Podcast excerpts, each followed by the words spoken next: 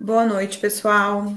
Eu sou a Camila e, junto com os meus colegas do curso de psicologia da FASURGS, uh, nós vamos falar sobre a memória, né? Fizemos com muita uh, dedicação e esperamos que vocês gostem, né?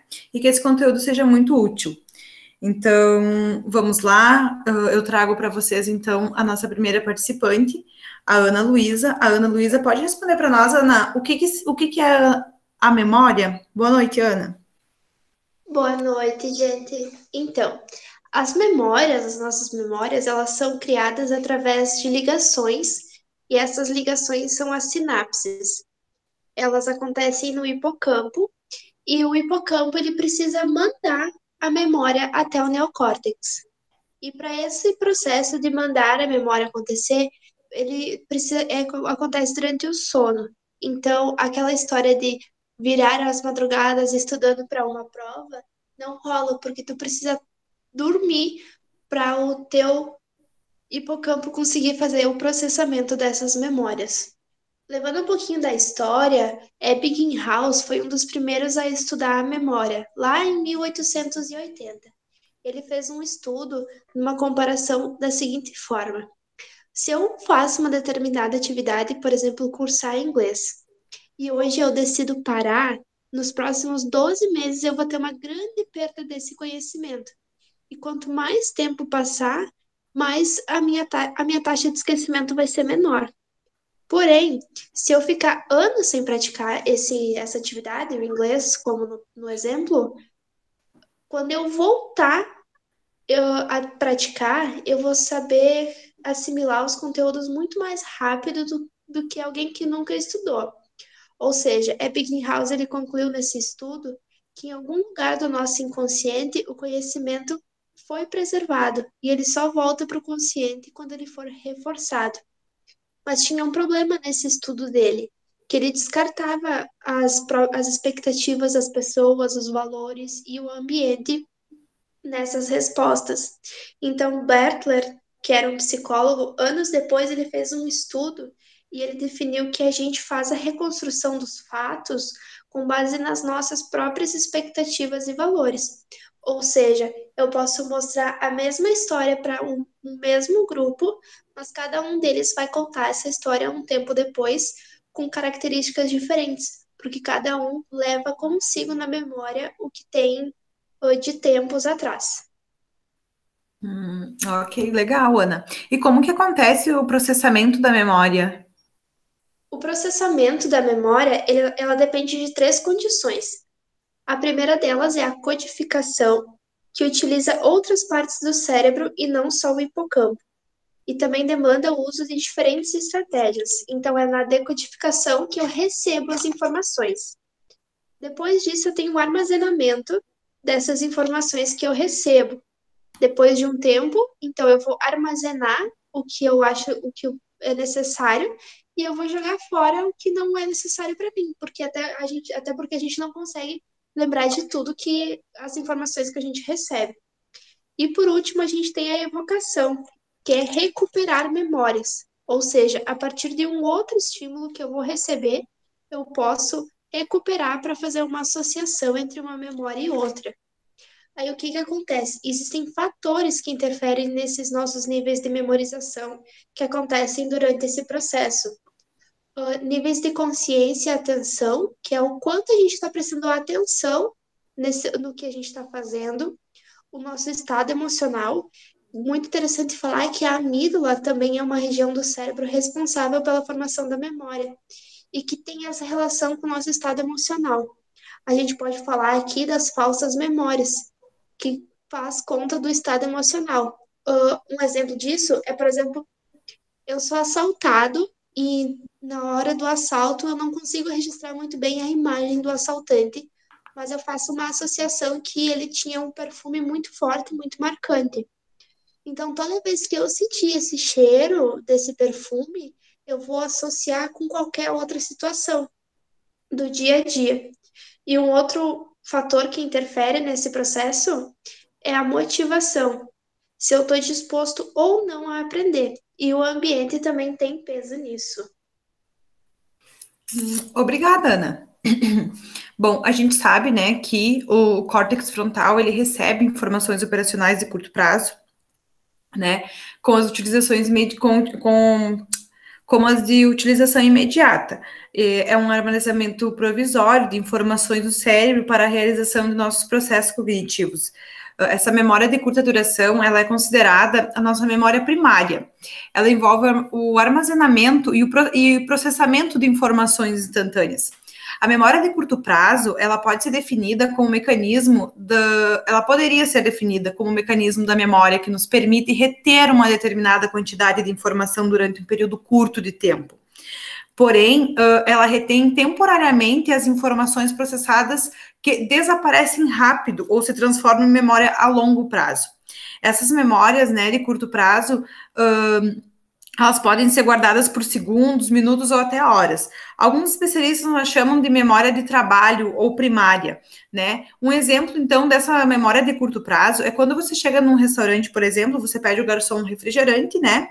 E, o, e, a, e a memória de curto prazo, ela armazena aquela informação até que a bebida chegue à sua mesa. Depois que a bebida chegou à sua mesa, então, essa memória, ela é descartada, né? A gente pode conversar um pouquinho mais sobre isso com a Jenny. A Jenny vai então explicar para nós o que é a memória de longo prazo, né? Boa noite, Jenny. Boa noite, Cami. Boa noite, colegas. A memória de longo prazo e a memória de curto prazo são dois mecanismos que estão intimamente relacionados.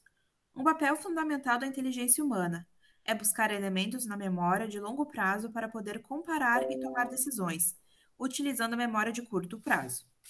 A repetição é necessária porque os processos dissipativos naturais, aqueles que propagam as nossas memórias rapidamente, estão sempre presentes. O hipotálamo atua com as redes neurais, então ele envia as informações da memória para o neocórtex. Após um período de análise, o cérebro decide então armazenar o conhecimento de forma definitiva. Para que a memória de longo prazo aconteça, haverá uma alteração na estrutura dos neurônios e o crescimento de novos processos de sinapse. Ocorrerá o processo de consolidação do conhecimento. Uh, Jenny, o que, que é a memória não declarativa ou implícita? Uma subdivisão da memória a longo prazo? Isso. E essa subdivisão é a nossa capacidade de realizar um ato ou comportamento que originalmente exigiu algum esforço consciente mas que não requer resgate intencional da experiência consciente. Uma modalidade de memória que consiste em adquirir habilidades reguladas pela percepção ou pela motricidade, mas que não tem como declarar verbalmente. Um exemplo muito comum é andar de bicicleta. Não tem como decomportar o aprendizado prático. Simplesmente montamos em cima de uma bicicleta e saímos pedalando. É claro que tem outros processos, como equilíbrio, impulso ou forma de pedalar. Mas cada indivíduo tem seu jeito. A memória implícita armazena dados relacionados à aquisição de habilidades mediante repetição de uma atividade que segue sempre o mesmo padrão. Nela se incluem todas as habilidades motoras, sensitivas e intelectuais, bem como toda forma de condicionamento. A capacidade assim adquirida não depende da consciência. Muito obrigada, Jenny. Vamos chamar então a Gabi. Gabi, tudo bem? O que, que seria a memória explícita declarativa para nós? Explica um pouquinho, Gabi. Boa noite a todos, então.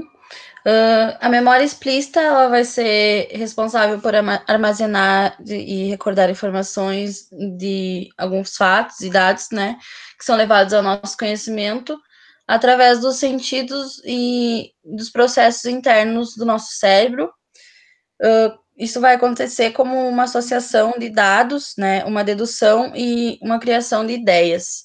Então, esse tipo de memória ele é levado ao nível consciente através de algumas proposições verbais, de imagens, sons, entre outros. E, então, a memória declarativa ela vai incluir a memória de fatos vivenciados por uma pessoa, que seria memória episódica, e de informações adquiridas uh, pela transmissão do saber da forma que da forma escrita, da forma visual, sonora, que é a memória semântica. E, por exemplo, isso acontece como se fosse contar para um amigo como foi a viagem de férias uh, há tanto tempo planejada. Então, memória explícita seria isso. Hum. Gabi, e o conceito da memória semântica?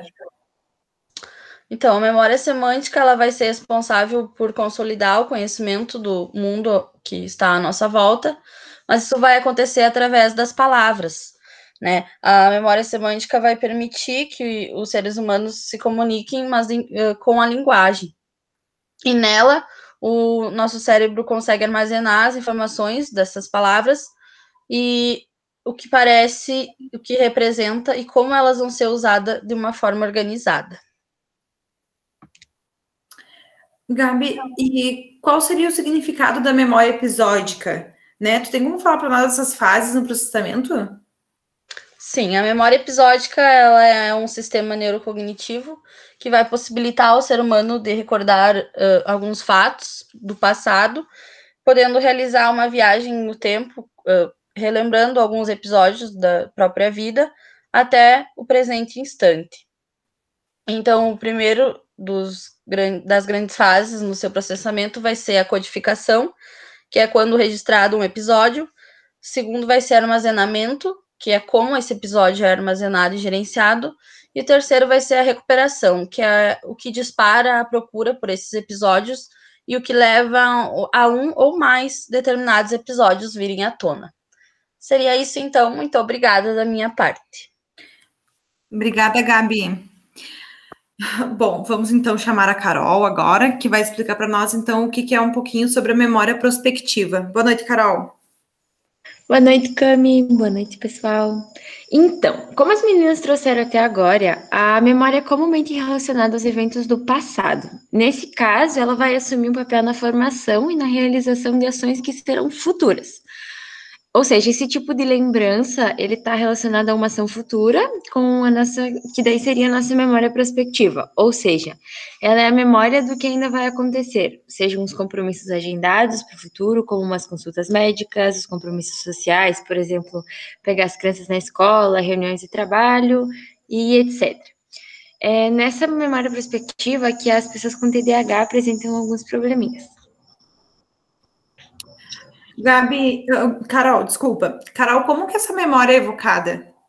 Então, a evocação, ela é sinônimo de recordação, né? O que é sabido é que as tarefas prospectivas requerem uma resposta a pistas. Essas pistas podem ser internas ou externas, podem ser pistas por associação ou por intenção. Ou seja, a gente tem quatro maneiras, então, de evocar a memória prospectiva. As pistas externas, elas são explícitas e encontram-se no ambiente. Por exemplo, é, hoje eu saí, vi o caixa eletrônico e aí eu lembrei que eu tinha que pagar a conta do meu celular. Ou elas podem vir por alguém, por exemplo, uh, pedir para a nossa mãe se ela já tomou a medicação do colesterol. Isso vai ajudar com que ela lembre que ela precisa tomar hoje. Enquanto as pistas internas, que aí seriam geradas pela própria pessoa, ou seja, elas emergem sem um esforço consciente, como se elas viessem do nada, digamos assim. Por exemplo, eu estou sentada mexendo no telefone, ou que nem eu estou aqui hoje conversando com vocês, e eu lembro que eu tenho que colocar as roupas para lavar. Hum, ok. Uh, e tem algum sintoma que a gente pode observar para saber se a nossa memória prospectiva está bem ou não, Carol? Tem, tem sim. É, na verdade, um teste mesmo que ele vai poder te dizer como é que tá a memória prospectiva, já que o teste consegue avaliar o tipo de lapso que a memória apresenta e com que frequência esses lapsos ocorrem no dia a dia. Mas a gente pode observar algumas questões sim, como por exemplo, é, se esquecer dos compromissos se não for lembrado por outra pessoa, se a gente repete sempre a mesma história para a mesma pessoa em ocasiões diferentes, ou também se quando a gente vai sair de uma sala ou de, da casa de alguém, a gente esquece de levar alguma coisa, mesmo que essa coisa esteja ali, na nossa frente. Esses são exemplos de alguns indicativos de que a gente precisa estar tá cuidando da nossa memória prospectiva. Muito obrigada por enquanto, Carol. Vamos chamar o João. João, pode explicar para nós como funciona a memória de trabalho? Boa noite. Oi, boa noite. Então, a memória de trabalho, ela se diferencia um pouco das outras memórias, porque além de ela armazenar as informações, ela também manipula para uh, tarefas diárias simples, por exemplo, como a tomar decisões ou resolução de problemas. ela possui, então, como principal componente a executiva central. Pois a executiva central, ela consegue focar atenção em um estímulo e inibir outros, ela consegue alocar partes da, das informações em diferentes partes da memória, se comunica com a memória de longo prazo e também com as funções executivas, ela está presente na executiva central. Uh, então, a executiva central, ela também possui outros dois sistemas que são chamados de escravos, que são a alça fonológica e a memória de trabalho visoespacial. A alça fonológica, ela se refere, então, à codificação e processamento de informações uh, e o armazenamento das informações uh, fonéticas, ou seja, de um sistema de linguagem. Esse sistema de linguagem ele pode ser tanto auditivo quanto visual. E uh, então ela pode armazenar e processar essas informações. Ela também possui um ensaio articulatório, que seria a repetição, por exemplo, de palavras para memorização. Por exemplo, eu tenho que memorizar uma lista uh, para ir para o supermercado. Então, eu fico repetindo os componentes dessa lista até chegar no supermercado e ter essa memorização. Já a memória de trabalho visoespacial, uh, como o próprio nome diz, é para as uh, informações visuais e espaciais. Então, eu consigo identificar um objeto pelas suas características visuais, as suas características físicas. Então, eu consigo processar essas informações e identificar o que, que é esse objeto através dessas informações armazenadas. E também tem a localização espacial, que seria pela, uh, pelas sensações, pelos sentidos, uh, conseguir me localizar uh, visualmente e, e, no espaço. Também possui a memória de trabalho um retentor episódico, que ela tem dois processos principais, que é o binding e o chunking. O binding, como o próprio nome diz, é da tradução é ele é de ligação. Então, essa ligação seria entre diferentes uh, informações uh, de sentidos, então, de diferentes uh, sentidos, então ela faz essa ligação, e também de diferentes características de um mesmo sentido. Um, exemplo, por exemplo, é de informações auditivas e visuais. Por exemplo, quando a gente sabe que uma forma geométrica uh, pelo seu nome. Por exemplo, a gente tem um cubo, a gente sabe, a gente consegue lembrar do cubo pelo nome cubo, mas se a gente falar hexaedro, dificilmente a gente vai lembrar, sendo que hexaedro também é um, é um cubo. Então, pelo nome cubo a gente lembra, mas pelo nome hexaedro não. Uh, então, você tem essa ligação então, de informações auditivas e visuais. E já o, o chunking, seria a, pela tradução também, pedaços. Ela agrupa a memória em diferentes pedaços de acordo com o seu sentido. Por exemplo, quando a gente lê um livro, dificilmente a gente vai lembrar desse livro, memorizar palavra por palavra, mas pelo livro em si, pelo seu sentido, pelo seu conteúdo. Por causa dessa, desse agrupamento da memória uh, em, em pedaços, porque se torna mais eficiente e mais econômico memorizar pelo seu significado do que uh, unicamente por cada coisinha da, da, do, dessa informação. Então, seria mais ou menos assim que a memória de trabalho funciona e ela também se relaciona com a memória de longo prazo, enviando informações, e às vezes eu também evocando essas informações na memória de longo prazo. João, minha última pergunta, então. Uh, qual a importância dela para as pessoas? Então, a memória de trabalho, ela tem essa informação porque ela está constantemente, ela está constantemente sendo utilizada uh, para resolução de problemas, para desafios, ela está sendo constantemente utilizada. Por exemplo, a alça fonológica, ela é utilizada para decodificar a linguagem. Então, quando a gente alguém fala uma coisa, a nossa memória de trabalho está sendo utilizada para decodificar essas palavras, as informações aditivas que chegam. Então, na linguagem ela é utilizada, uh, por exemplo, na memória de trabalho visual-espacial. A nossa localização visual espacial se dá pela memória de trabalho, então também identificar objetos é pela memória de trabalho visual-espacial que a gente utiliza. O nosso retentor episódico, a ligação de diferentes informações de, de diferentes sentidos, por exemplo, como o exemplo ali da, da figura geométrica, a gente consegue, então, saber uh, consegue ligar essas informações em diferentes sentidos, e também tem uh, o, ainda no retentor episódico essa, essa potencialização da memória. Quando a gente consegue agrupar a memória em diferentes pedaços relacionados ao sentido, a gente consegue uh, torná-la mais econômica e potencializar ela para conseguir memorizar mais coisas uh, de formas agrupadas. Então, ela está presente constantemente, solução de problemas, tomada de decisões, constantemente ela perpassa pela memória de trabalho. Muito obrigada, João. Bom, uh, eu espero que vocês façam um, tenham, façam um bom uso desse, dessas essas informações que a gente acabou de passar para vocês. A gente fez com muito carinho, com muita dedicação. Agradeço a todos a atenção e agradeço também aos meus colegas, né, por, por ter, pela gente ter feito esse trabalho legal, que traz bastante informação. Uh, para quem tem interesse, então, uh, sobre memória, né?